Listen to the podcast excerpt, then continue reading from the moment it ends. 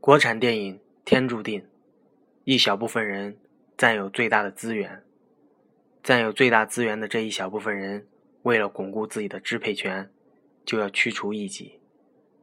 如果在一群人中，你太过于的优秀，难免会招来羡慕，所以你就要换一个群体，一个和你能力相仿的群体，这样才安全。电影里大海真的是好人吗？他用自己的猎枪杀掉他厌恶的人，他剥夺了别人的生命。在我看来，随意的杀戮才是最恐怖的事情。